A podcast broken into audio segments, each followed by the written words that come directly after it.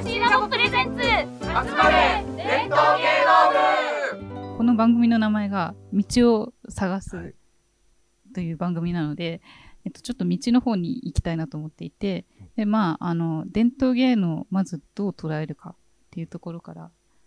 ちょっとお聞きしたいなと思っていてそれぞれどうお考えか教えていただけますでしょうか？伝統芸能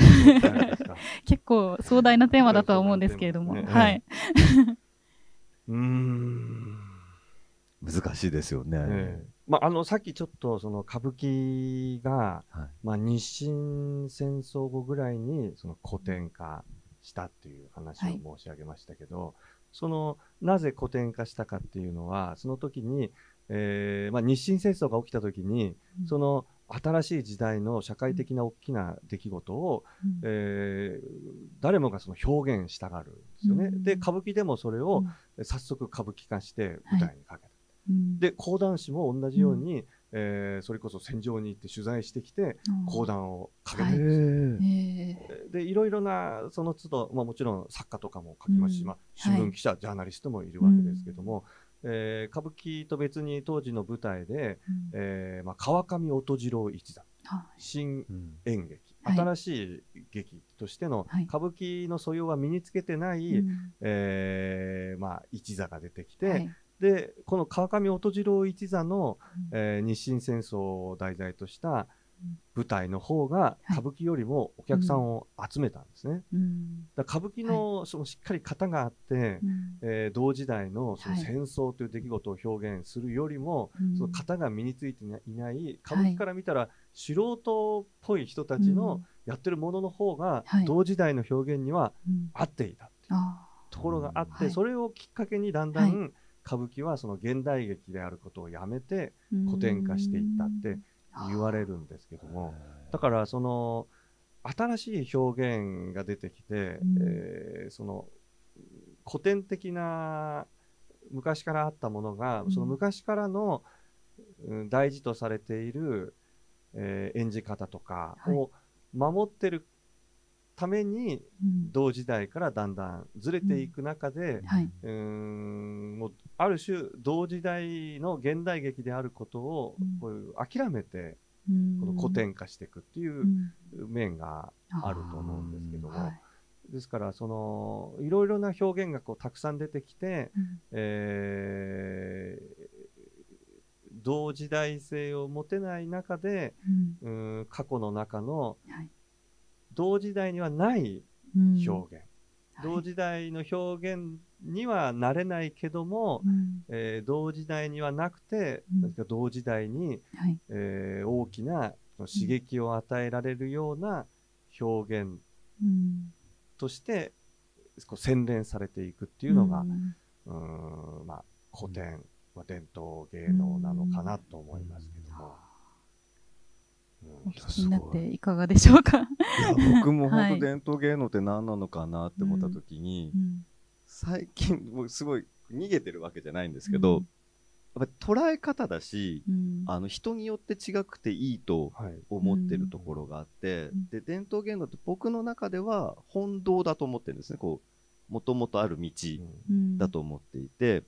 でそれをどういうふうに開発していくかっていう時に脇道にそれる人もいれば、うん、回り道する人もいればいろんな人がい。てもいいと思ってるんです。でその時に真ん中を走る道だけを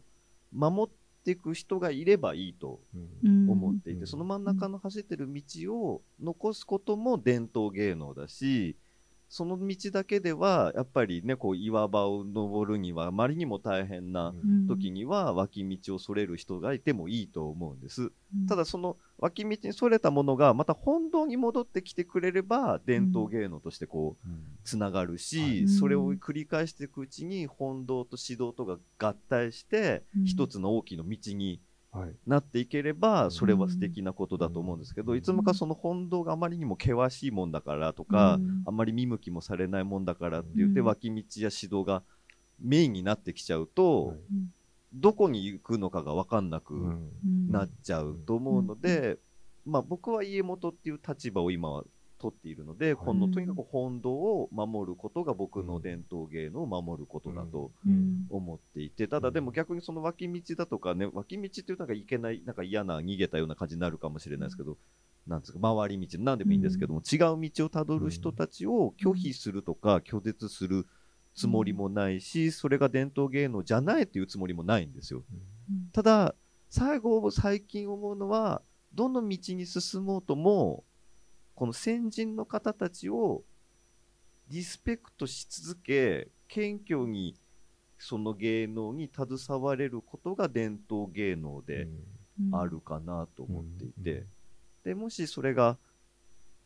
新しい芸能を作りたくて伝統芸能じゃないとこを作りたかったら、個人の名前で個人が好きなようにやればいいと思うので、やっぱりその伝統芸能っていうことをやるときには、あくまでそこの名前をお借りしてたりだとか、先人の道を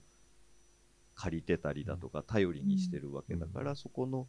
えー、先人の方たちへの敬意を絶対に忘れない。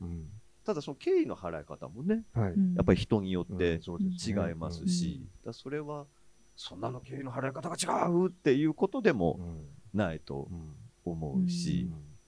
だからしかも自分もそうですけど20代の頃の自分の思想と30代と今とでは全く違ってきてると思うので、なんかそれはあまり目くじらを立ててどうこうっていうことなく、なんかこうどしっと構えていられるなんか芸能でありたいなとは思いますね、うん、ただやっぱりでもねとは言っても芸能なので、っぱり人に注目してもらわないと、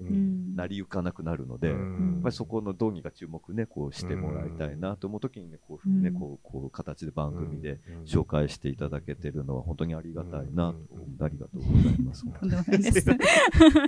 ていうのが僕の 伝統芸能の感覚ですね。伝統芸能とその大衆芸能っていうののそこの、うん、境目というかそこも難しいんですよね。その講談というのは本当に伝統芸能って呼ぶものなのかっていうのは私はちょっとそこも難しいで。すね確かに。大衆芸能って言った方がいいんじゃないかなっていう気もしますし。でもあのジャンル分けってなんか難しくて、はい。なんか野菜の中の売りかなのか、なんていうんですかね、なんか、なんか意外と伝統芸能っていう表現、日本人ってね、意外と表現がね、ざっくりしすぎてるのと、前提条件とか、あの、条件がなんか規定されてない言葉が多いですよね。だから伝統芸能っていうと今なんかそガッチガチのなんか古いものが伝統芸能みたいなイメージになってますけど、伝統芸能っていう言葉だけで言えば受け継がれた芸能でしかないから、別に大衆芸能でも、どんな芸能でも伝統芸能だと思うんですよ。なんですけど言葉の縛りで、伝統芸能っていうと、なんかこう庶民から離れる、でなんか錯覚に陥る、なんかねジレンマありますよね、だからそういう意味では大衆芸能って表現をしてた方が、なんかずっとお客様と寄り添っていけるような感じはしますし、何なんでしょうねこの言葉に、言葉は難しいですね。遊ばれる感じ。なんか実は最初はその社員であの伝統芸能好きが集まったって時に、最初打ち出しとしては古典芸能部っていうふうに打ち出されててでも古典と伝統芸能ってまたそれも違うよねっていう話になってでその結局伝承されてきてそれをあの革新革新するっていうかなんだろうその時代に合わせた形で、まあ、順応させてであの受け継いでいくってところがあるので、まあ、古典じゃなくて伝統芸能部にしましょうっていうのが、まあ、我々が、えー、あのそういうふうにあの話し合ってきあの決めたっていうところがあって、だからその、えーと、やっぱりその同時代にそぐうものというかそういうふうにあのえーと、するってこともやっぱりあの必要なことだと思うんですけど、うん、であの、まあ、時には変えていかなきゃいけないものもある。さっき事前の時にお話になってたと思うんですけど変わらざるを得ないっていうか、でその伝統と革新の部分に関してもあのなんだろうちょっとお話伺えたらと思います。いや昨日個人名出していいのかな、まあ、昨日、ええ、銀座6ってあの神根さんのところのあれ、そこで、越野純子さん。見ました、ニュース。の、はい、あの、ファッションショーと越野純子さんが衣装一個作ったので、うん、もみじ狩りを、ものをやられてて、うん、そのファッションショーの時に、能舞台がこう、すごいライティングされたんですよ。で一瞬正直言うと僕の中では神が宿る場所である能舞台に対して、そのライティングはどうなんだろうってちょっと思ったんです。でもなんかその最後僕の中ですごい腑に落ちたのがやっぱりそれをやってる人たちの精神性だったり思いっていうところの方が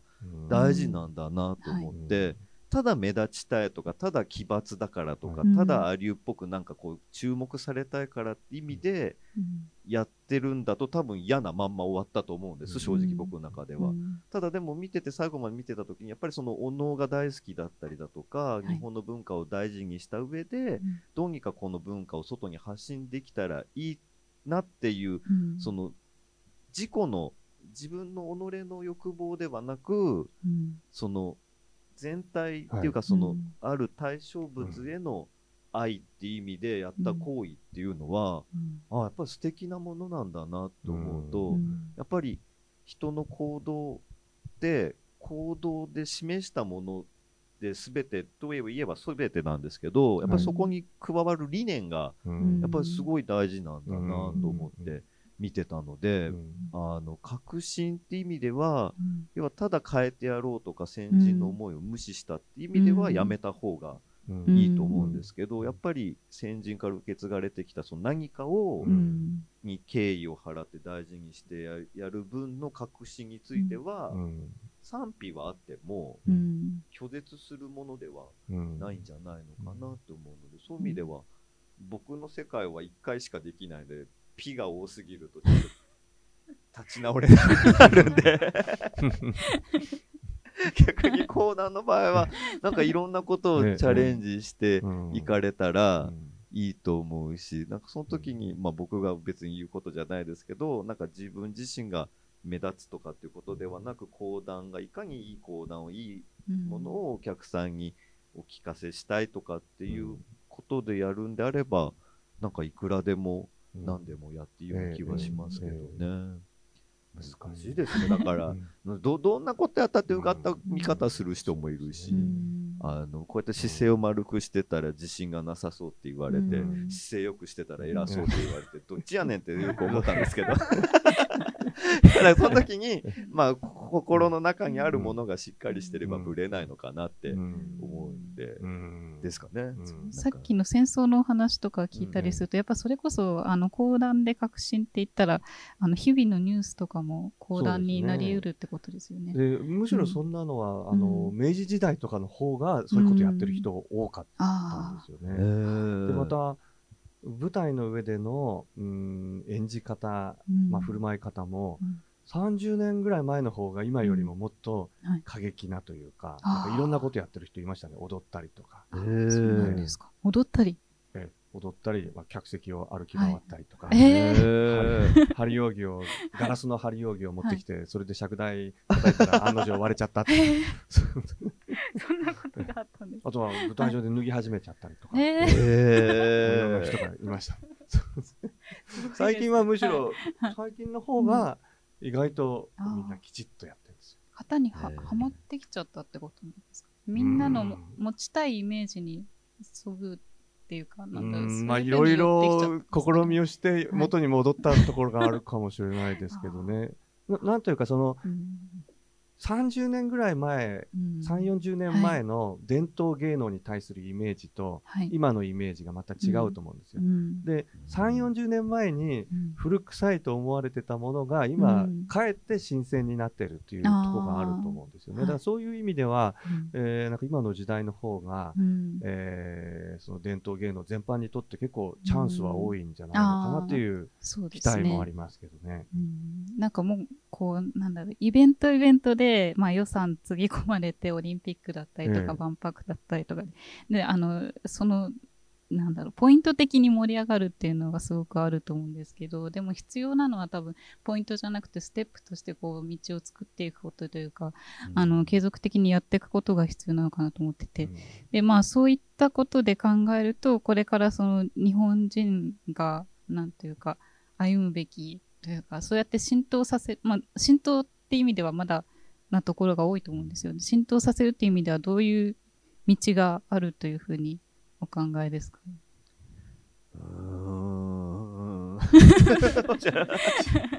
浸透させる。はい。その芸能をどう、うん、なんかその、実は身近なのに、一線引かれてるところ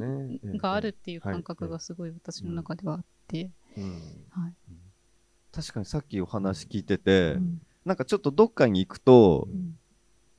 こういおりさんが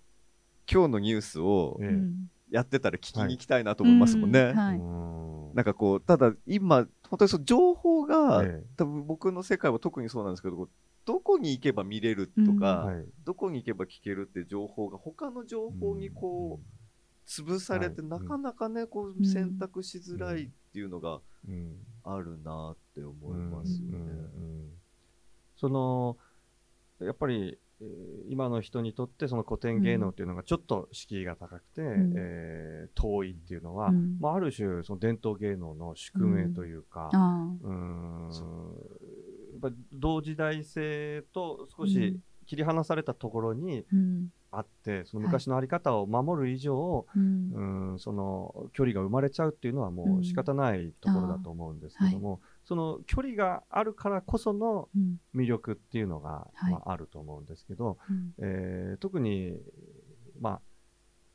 今の時代ですと、まあ、講談でしたら、言葉だけで、うん、えー、物語を想像してもらうわけですけど今の時代も小さい頃からも、はい、子どもたちも動画とか、うん、映画、はい、えー、まあ、テレビドラマに見慣れてるんで、うん、その映像がない状態で物語を楽しむっていう楽しみ方を、えー、知らない子たちが初めて講談を聞いた時に、うん、今までと違う感覚でその物語を楽しめるっていう、はい、その新鮮さっていうのがあると思うんですよね。で伝統芸能全般に、はい、現代の感覚感性と違いますし、うん、でまたそこで描かれている世界とか人間関係の在り方とか出てくるキャラクターも現代の人間と違うので,、でそこを逆に新鮮に感じて、うん、あ人間ってこういうふうにもなれるんだとか、うん、こういう人間関係もありうるんだとか、はい、えー、体の表現の仕方は、こんな動きもあるのか、人間の体はこういう美しい形にもなれるのかとか、はい、講談でしたらその日本語の語り口っていうのは、こういう発音もできるんだなっていう、何かその自分の日常現代の感覚の中で気づかなかったような、うん、えー、ところを教えてくれるっていう面が伝統芸能にはあると思うんで、はい、まあ、距離があるからこその、うん、その現代人のこうちょっと目を開かせるような、うん、えー、なんかものとして、はい、えー、広めていきたいですけどね。でその時にやっぱり課題になるのが、その共通のお客さんとこのまあ、講談の世界でしたら、の間で共通の共有されているような前提とか物語が、まあ、どんどん失われていってるっていうところがすごく、まあ、やり手、演者としては難しいところで、そこの共通の物語感覚を、まあ、どう作れるかというところに、うん、その今後のその道を切り開く、うん、うんポイントがある気がしますけどね。僕でも今お話を伺ってて、あの、なんて言うんですか。こう確かにこう自分のやってるこうに伝統芸能と今の方との差があるじゃないですか。でその時にこう何をもって魅力なのかなと思ってこう今ずっとお話を伺いしながらこう伺いながら考えてた結果、多分、すごい失礼なこと言うと思うんですけど、自分のひ祖父が公爵士なのにもかかわらず、今まで一度も講談をちゃんと聞いたことがなかったんです。で、この間、その、正直、あの映像見させていただいた時も、仕事だからと思って見させていただいて、あのあでも面白いなって思ったけどじゃあこれから先聞くかというとどうなのかなってちょっと思ったところもあったんですよ。なんですけどやっぱ今日お話しさせていただくと、これからもやっぱり聞きに行きたいなと思ったんです。本当ですか、そうするとやっぱりなんか僕自分自身もちょっと足りなかったなと思ったのはやっぱりどうしても芸能事をやってるから芸能芸能って思ってたんですけど、やっぱり最後人なのかなって今ちょっと思ってて、やっぱりいおりさんが話してくださるから僕は講談の世界に多分今すごい興味を持ってることがあると思ったのでだからそのまあ、日本舞踊僕がそこまでどこどこまで何できるか分かんないですけども、あのどういうふうに情報を発信するかも大事ですけど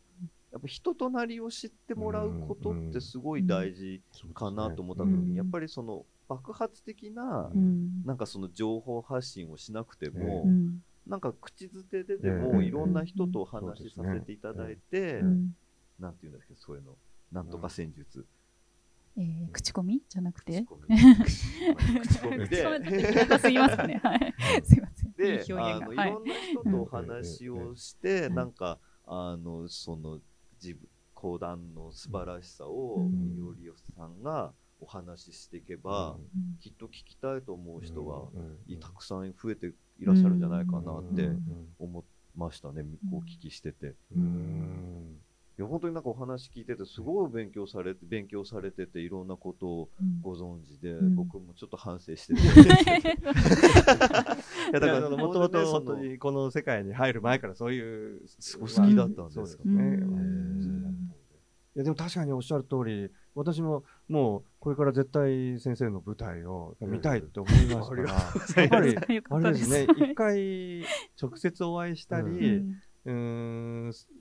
別に舞台を見なくてもなんか話してるのを聞いてみたりすると、うん、あこの人の舞台を見てみたいって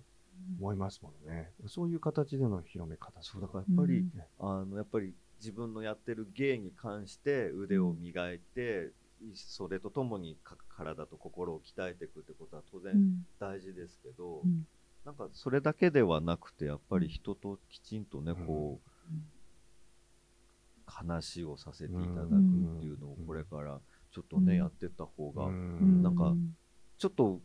僕の僕の反省です。僕の反省ですけどちょっとあぐらかいてたかなと思って、え一番踊って 教えてどうにか皆さんにしてもらえればいいと思ってたんですけど、やもしかしたら自分自身で足で動いて誰かとお話しすることで、あの少しでもね、人を見に来ていただく方が増えていけばいいかなと思うので、その余裕をまず作ろうと思いますね。いや、なかなか、なかなか ね、お稽古日もたくさんある中で、もう朝から晩までやって。やっぱりね、こう始めてばっかりっていうふうにおっしゃってましたけど、まだその実力的にっておっしゃってても、やっぱり、その今までその培ってきたその経験だとかを勉強されてたことっていうのが、はい、きっと今の人柄に現れてくるんだと思うんで、はい、なんかそっかってやっぱり芸の道って芸の道って芸だけじゃないんだなってなんかすごい噛んでますけど 芸だけじゃないんだなってすごい今思ってた時に。いやそのまあ、よく言われるのが結局最終的には講座も、どんな稽古してもやっぱり人が出るっていう、そうなんだからその日頃からの日常生活での、もう両権が一番大事って言われてすごい恐ろしいことですよね。でなんか日本人の言葉っていうかあの慣用句とか言い伝えて、なんか後からじわじわきますよね。なんか言われた時あんまり分かんないことが多くて、まあだろうねぐらいにしか思ってなかったり、何言ってんだろうと思うんだけど、自分が経験してくると、ああ、こういうことか。ああってだから昔の日本人って頭いいんですかね、なんかすごい要点を捉えてるっていうか短い言葉でね意外と捉えてんですよね。だからちょっと慣用句を大事に、はい、ちなみに何が響いたんでしょうか？いやわかんないわかんないけど今のほらね、芸は、その最終的には人を表すっていう、舞台では人がね、出るってよく言うじゃないですか。正直若い頃なんてさ、出ねえよって思ってたの？言い方悪いけどだってそんなにね、そんな見えないもの何かが見えるなんて、ちっちゃい頃なんて思ってなかったけど、いやでも見えんですよね、何なんですかね、なんでしょうねこう、うん、技術だけでないなんか、うん、そのでもじゃあ技術をおろそかにしていいかっていうとそういうわけでもなく、えー、やっぱりそこに慢心する、その日頃の鍛錬だとか気持ちっていうのがきっと舞台上に現れるんでしょうしね。何なんでしょうね。けどなんか普段大したことないのに舞台上でなんかうまかったりするとちょっとね、ええ、なんなんですったりすることもね。あるかもしれないですけど、ええ、でもなんかねそういうので出たりね、しますよね。うん。うんうん同じ演目をやっても本当に人によっても全く違うんですよね。うん、でそれどっちを好むかっていうお客さんもやっぱり最終的にどっちの人をなんとなく感覚的に好きかって嫌いかっていうところに最終的にはなってくるところが大きいですよね。だからそういう意味では僕自身は今お話を伺っててあの100日舞台に立てない代わりに、ええ5年ぶりぐらいに同じ演目をした時の、全く同じことをしたはずなのに、うん、何か自分の中で違うことを得られることも、うん、ああよかったのかなって思いますね。でもこうしてね、人とお話しさせていただくと、い。ろいろと勉強になるし共通のものっていうのがたくさんあるんだなって思いますね。はい大変手前味噌ですが、作ってよかったなと思って今、しみじみ 聞いておりました。あの、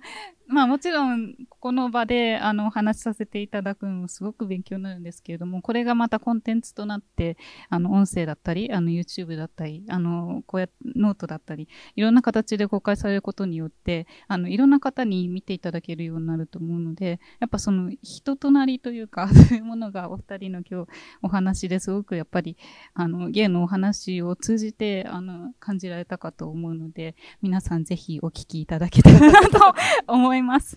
というわけで、残念ながら、あの、あ、あっという間に2時間過ぎまして、終演のお時間なんですけれども、あの、最後にじゃあ、本日の感想を。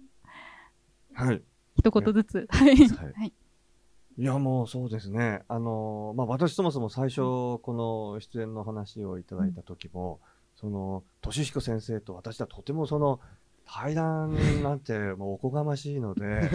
えー、まあ、お断りもしたんですけども、まあ、こうやって本当に、えー、呼んでいただいて、えー、もうありがたい限りですけども、まあ、うんまず先生が、あの、前の放送をちょっと聞いたんですけども、お稽古の時も、ぱいお話をなさるということで、今日も、あ、先生やっぱり喋るのがお好きなんだなっていうのがもうよくわかりましたけど。好きじゃないですよね。いや、いやいや、好き、好きかもしれない。好きだと思います。いや、で、本当にその気さくにお話ししていただいて、本当にありがたいですけども、その、やっぱりどうしても講談と例えば落語とかあるいは浪曲の方っていうのは時々楽屋とか仕事で、まあ、一緒になることが多いんですけども、それ以外の方っていうのが、もうほぼご一緒することがないので、もうこういう形でお話を伺えること自体がもうすごく新鮮で、で普段考えてるようなこととはまた全然違う観点で、うん、えー、その舞台の表現とか、また伝統芸能について教えていただいて、えー、大変勉強になりましたし、まあ、特にあの、えー、表現をする際のその息をどう詰めて拍手をもらうかとか、早速ちょっと実験をしてみようかと。思いますけどでまたそのどうこの、まあ、講談日本舞踊もですけどどう広めていくかっていう時に、うん、えー、もう誰もがその伝統芸能に携わるものが感じている、まあ、課題だと思うんですけども、うん、まあ、その最終的にやっぱり人だということになってくると、はい、なんかますます大丈夫かなと思うんですけども、うんまあ、確かにでもこうやってその身近にえー、こうなんとかその講談を聞かせよう聞かせようっていうことばかりまあ考えてましたけども、うん、その講談を聞かせるっていう形でなくても、うん、その人となりを知ってもらったり、うん、えー、割と気軽な形で、えー、こうやってお話しするような機会をまたどこかでその設けさせていただくことができたら、それで、えー、少しでも人となりに関心を持ってもらって、うん、えー、それがその講談のお客様を広げることにも、まあ、つなつながるのかなということで何かその新しい、うん、今後の方針というか、はい、一つのこうやり方をなんか教えていただいた気がします。うん、本当にありがとうございました。ありがとうございました。高彦先生。あ僕はい、あのまず用意どんで自分のルーツである非祖父のしていた仕事に対してすごいちゃんと向き合うきっかけをいただけたことがすごいありがたくてだからもうちょっと僕も自身も非祖父のことを勉強っていうかあの調べたりして身近なものに変えていくことでなんか自分の血肉にまたねこうなるかなって思うことが一つとあの自分自身は何度も繰り返しになりますけど舞踊なのでいろんな振りと間がきちんとした形でこう伝わってきてる伝統芸能に対して講談というそのある程度のその個人の自由度が高い中でのその伝統芸能っていう表現ではなくてもその大衆演劇大衆芸芸という形でも伝わってきているっていうのがやっぱりそう改めてその伝えることは何かとか、伝えるべきことは何かとかっていうことを答えが出なくても答えを見続けようとする姿勢っていうものを大事にしていくことがやっぱり大事なんだなと思ってできっとそれを上の人に求めるわけでもなく下の人に求めるわけでもなくなんか自分自身がきちんとそうやって道を求めてることで何か誰かに何かを言葉にならなくても伝えることがきっとできていくっていうのがきっと日本人がもともと持っていたその徒弟制度的な部分の本当の意味での大事なところだと思い直してだからその徒弟制度を全部にあの容認して全てがいいとは思わないんですけどもでもその根底にあるその芸以外のその人間性っていうところをなん。かその絶対的にいい人とか絶対的に悪い人とかっていうことではなくてね、うん、こうなんかその人の持ってる素敵な人間性っていうものを人それぞれがこう見つけていけることが大事なんだなって改めて考えさせてもらったので、うん、あの良かったと思います。本当にありがとうございます。本当にありがとうございました。というわけで、えー、最後にお知らせだけ一つさせていただきます。えー、本番組は TSC ラボのポッドキャストステーションブレインドレインの番組です。ブレインドレインではノートを開設しております。本日のトーク内容の詳細や補足を載せていますので、ぜひチェックをお願いします。それでは、引き続き伝統芸能を楽しく勝手に PR していきます。次回公演まで、さよなら